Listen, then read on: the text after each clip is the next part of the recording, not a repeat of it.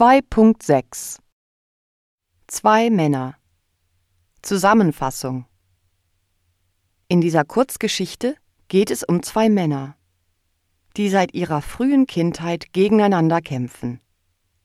Ihre Aggression steigert sich immer weiter und sie benutzen immer neue Waffen gegeneinander. Im hohen Alter und Tod sind beide gleich. Nach hundert Jahren bemerkt ein Regenwurm keine Unterschiede zwischen der Erde, in die die beiden Toten zerfallen sind.